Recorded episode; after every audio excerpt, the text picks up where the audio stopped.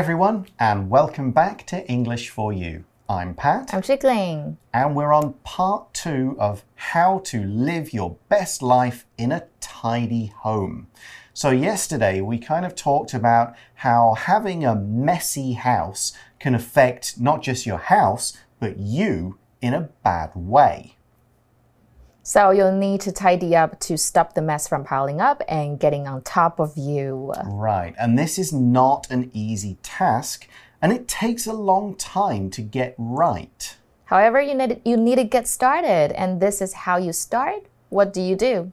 Look at the things you have and decide whether you'll keep them or throw them out. And when you're thinking about this, ask yourself, what is this purpose of the thing? Mm -hmm. Has this purpose been achieved? So you do this with clothes mm -hmm. and then books, papers, kitchen things, and bedroom things. Once you've decided what you're going to keep, make sure you store it properly. Choose a specific place for each thing and make sure you return it there after you use it. So keep doing this or else the mess will pile up again. So today we're going to look at some specific tips for storing specific categories of things in your house. Let's read through day two. Reading Live your best life in a tidy home. Now that you've gotten rid of the things you don't need, you'll need to store what you're keeping. Here are some great ways to solve your storage problem. 1. Clothes. You'll need a way to store what's left. Except for coats, suits, and certain special items, it's better to fold most clothes than to hang them. Fold or roll clothes like underwear, socks, and t shirts so you can pack them in drawers vertically. This saves space, and it's easier to see them than if they're piled on top of each other. 2. Kitchen items. You can separate kitchen utensils in special containers. For example, a divider with sections for knives, spoons, and forks can help organize kitchen drawers. Don't forget about space on the walls, too. You may be able to hang pots, pans, and other large items from hooks. 3. Bathroom.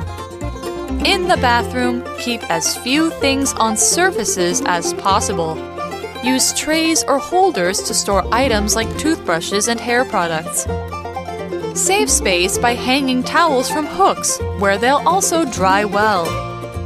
Don't worry about making your home look perfect. Just make sure you only keep items you want and need. They should be out of the way when you're not using them but easy to find when you need them. You may want to label plastic containers so you can easily read what's inside. You'll feel great living in your tidy home. So, day two starts by saying, now that you've gotten rid of the things you don't need, you'll need to store what you're keeping. 所以文章一开始就说，现在我们已经丢弃我们不需要的东西了，我们就必须找一个方式放置要保留的物品哦。And next it says, here are some great ways to solve your storage problem. Yeah, now this can be difficult because some, yeah. you know you don't always have the biggest house to live in. No. So you need to be a bit creative, a bit clever, and basically use a lot of common sense uh -huh. about when you're storing things. and we're going to start with number one clothes. I need the advice. 所以第一个呢是有关衣服的存放方式。那么 the article 就说了，you need a way to store what's left. Here's how to do it. It says, except for coats, suits, and certain special items, it's better to fold most most clothes than to hang them. That makes sense. That takes up less space, right? Mm. And the article goes on fold fold or rolled clothes like underwear, socks, and t shirts so you can pack them in drawers vertically. So, here the article talks about storing your clothes vertically. Vertically is an adverb and it means going from up to down or down to up rather than side to side, which is horizontally. Now, when we're talking about storing clothes in this way, what we mean is you fold them up and you kind of put them in rows like that instead of flat on top of each other. I guess you could say they're both kind of vertical, but if you store them like that, kind of almost like they're books, and you only see the spine of the book with a title, you save space, and because you can see all the clothes, you won't have to go digging around to find the one you want. That's what we mean by storing the clothes vertically in the drawers. Yeah，所以就是垂直的嘛。vertically 就是垂直的意思，所以文章说除了比较特定的衣服啊，像是西装大衣比较特别，大致上呢折起来比挂起来会比较好，比较不会占空间哦。那么你也可以把它用垂直的方式放在抽屉里面。Yeah, I used to hang my t-shirts. Uh, now I T-shirt, okay. Uh, just because I didn't have more drawers in my old oh, house, Oh, I had more cupboard space. Mm-hmm. Now I have less space to hang, but more drawers. So t-shirts and a few other things mm-hmm. have gone to be folded Right. and piled up, like stored vertically. And I still hang like shirts, pants, a few other things like that. Oh. Like the article says, suits, coats, and so on. Mm-hmm. And the article explains this saves space and it's easier to see them than if they're piled on top of each other. So, this is what we mean. You store them nicely and you can easily find what you're looking for. Don't just shove them in a drawer. Right. Right，所以这样一来呢，我们就可以节省空间，也比较容易能找到。比起全部叠在一起来说的话，那 next step we will look at kitchen items. Okay, so this tip starts by saying you can separate kitchen utensils in special containers. So we have a few words to look at here, starting with separate. Now remember, this is a verb, so you say it separate. The adjective, you just say separate. So different pronunciations, but same spelling. To separate means to put different things in different areas. So to make sure that things are apart, not together. If two people separate, they go in different directions. So this could mean to break up with a boyfriend or girlfriend. To separate kitchen things means don't put them all together in one place. Put them in different places depending on what they are. Here's another example for books. I separate my storybooks from my school books. Separate 就是使什么东西分开，所以把两个东西分开就是 to separate A from B。所以比如说呢，She still finds it hard to separate egg whites from yolks。 Oh, that is hard. I know，但也可以当分居的意思哦。那么如果呢要当形容词的话，我们可以念 separate，所以就是分开的。那么 to keep something separate from something 就是一个用法。So what are we separating there here? Well, we're separating kitchen utensils. A utensil is anything you use for a particular task or job. So, a kitchen utensil could be the knives and forks you eat with, it could be the knives you cut food with, or it could be like the special things you use for getting juice out of a lemon or grating cheese into small pieces. But kitchen utensils also means electronic stuff, food blenders and rice cookers and the rest. Yeah，所以 utensil 老师刚刚提到好多器具，对不对？跟用具。那么 kitchen utensils 就是厨房器具。那老师提到的刀叉呀、挤柠檬的啦、磨 cheese 的等等，甚至是电子类那些都可以当厨房器具哦。还有好多像是 sieve，、就是筛网啊，or measuring spoons and cups，量尺、量杯，或者是 vegetable peeler。 uh, garlic press, Oh. kitchen scales, rolling pin, can opener, blender 等等，全部都是。 Yeah, we could go on like forever, Yeah. but we're not going to because the idea is to put these different utensils in special containers. A container is something that contains another thing, it has something inside it. A box is the obvious example, but we can also think about bags, drawers, or food containers like cans, cartons, bottles, and things. All of these types of stuff are called containers. For example, and you can use them for different purposes, you could say, I use this old teacup as a container for all the pens on my desk. 所以这是容器嘛，那么 container 也可以当货柜的意思。那这个字也很好记，因为它其实就是 contain 这个动词加上来的，包含的意思。比如说，Some magazines contain nothing but gossip。嗯，所以文章的意思就是说，你可以使用特别的容器来分隔厨房的用具。Here's some more explanation on how this works.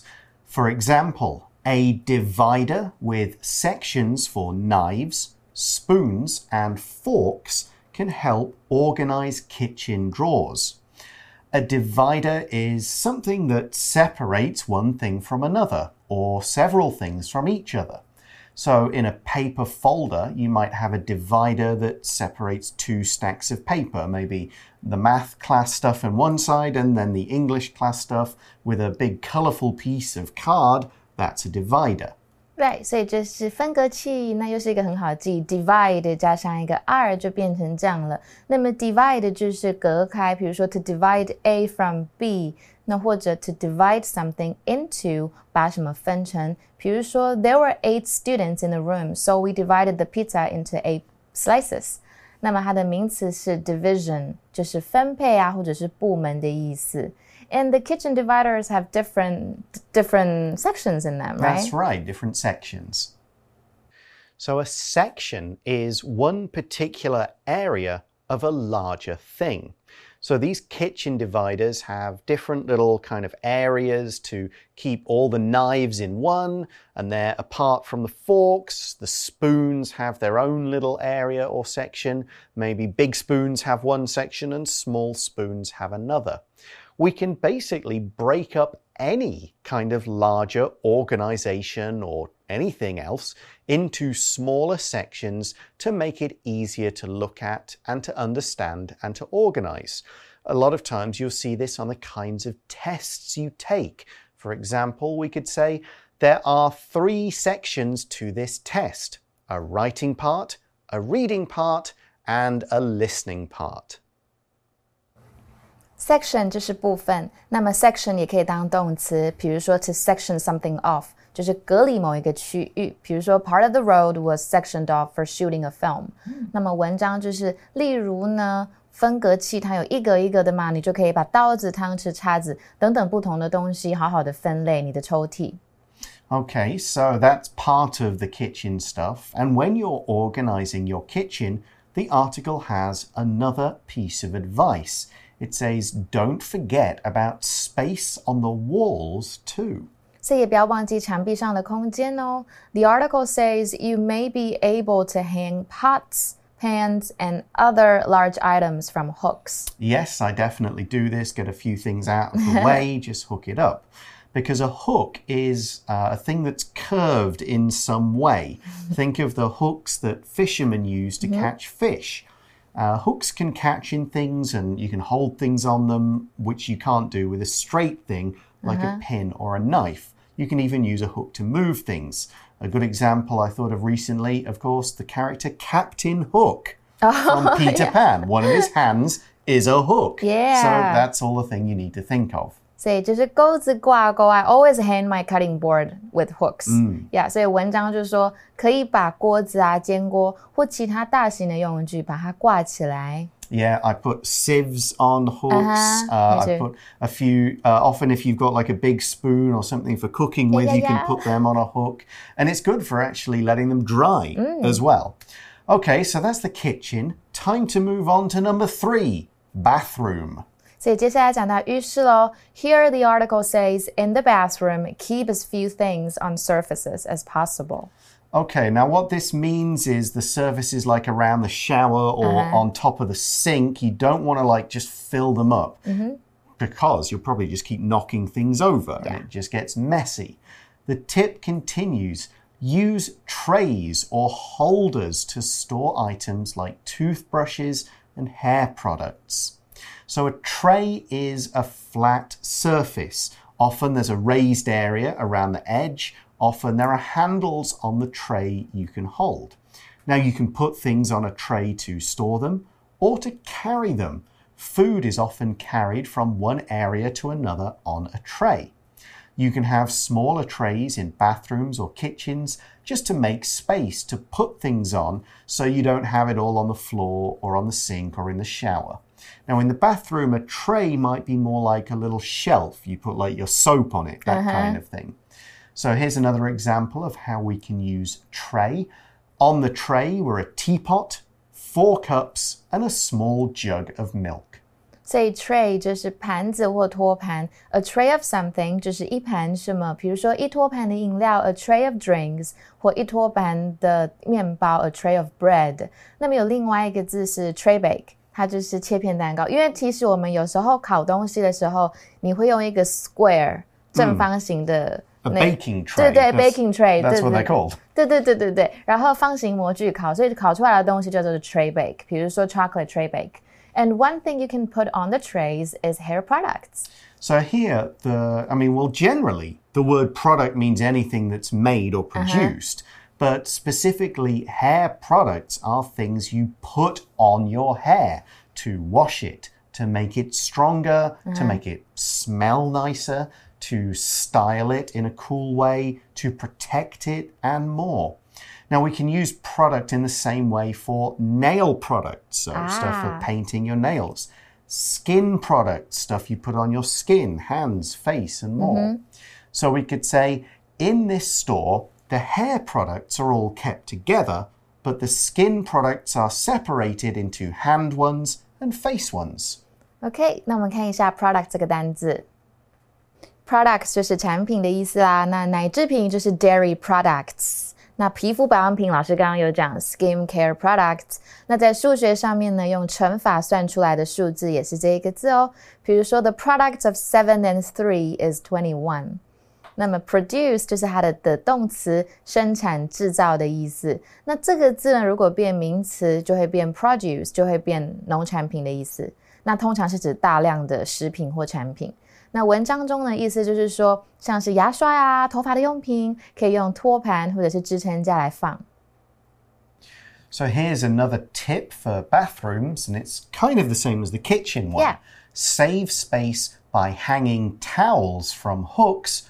where they'll also dry well.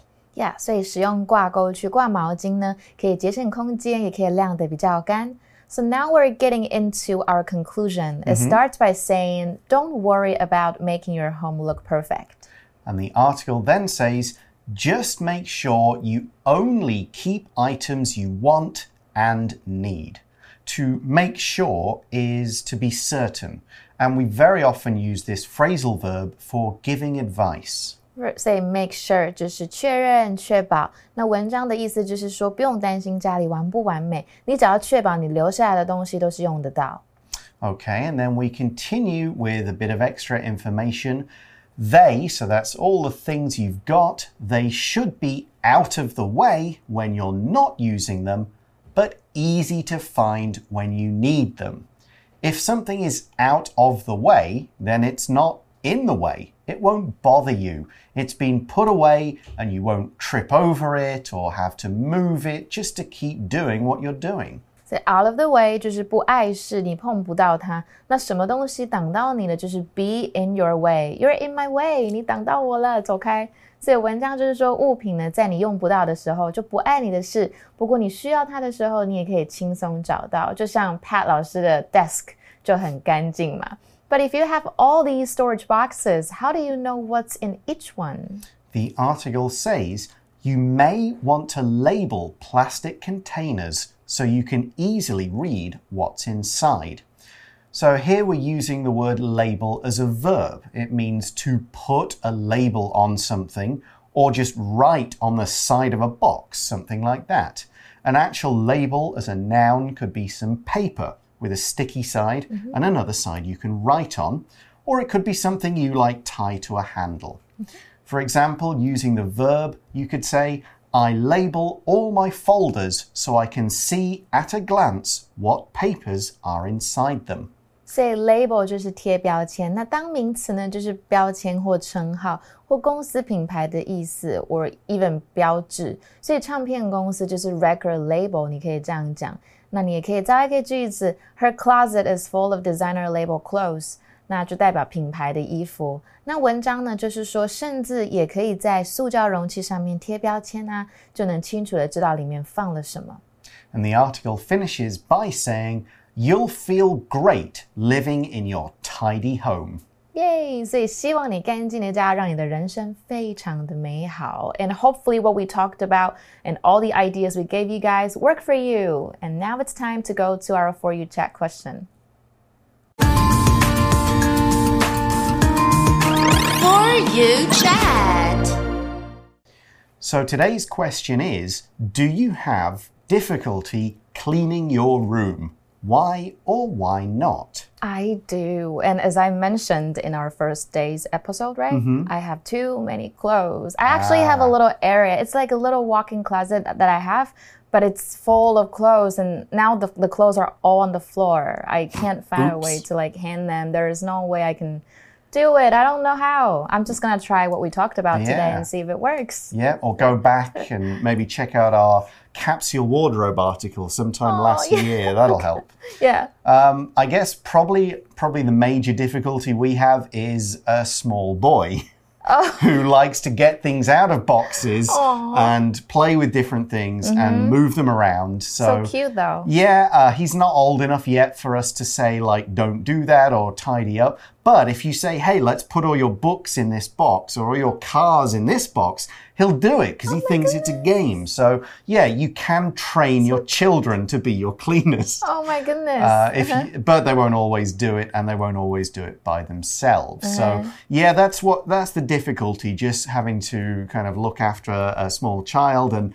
once uh-huh. you have one, you have all the extra stuff you need for the child. So- Diapers, toys. Yeah, so uh, it does make it difficult, and that's the prime difficulty. If it's just me by myself, I have a super clean, tidy room. Oh wow. But, you know, the more people you've got, the more difficult it gets. So there you go.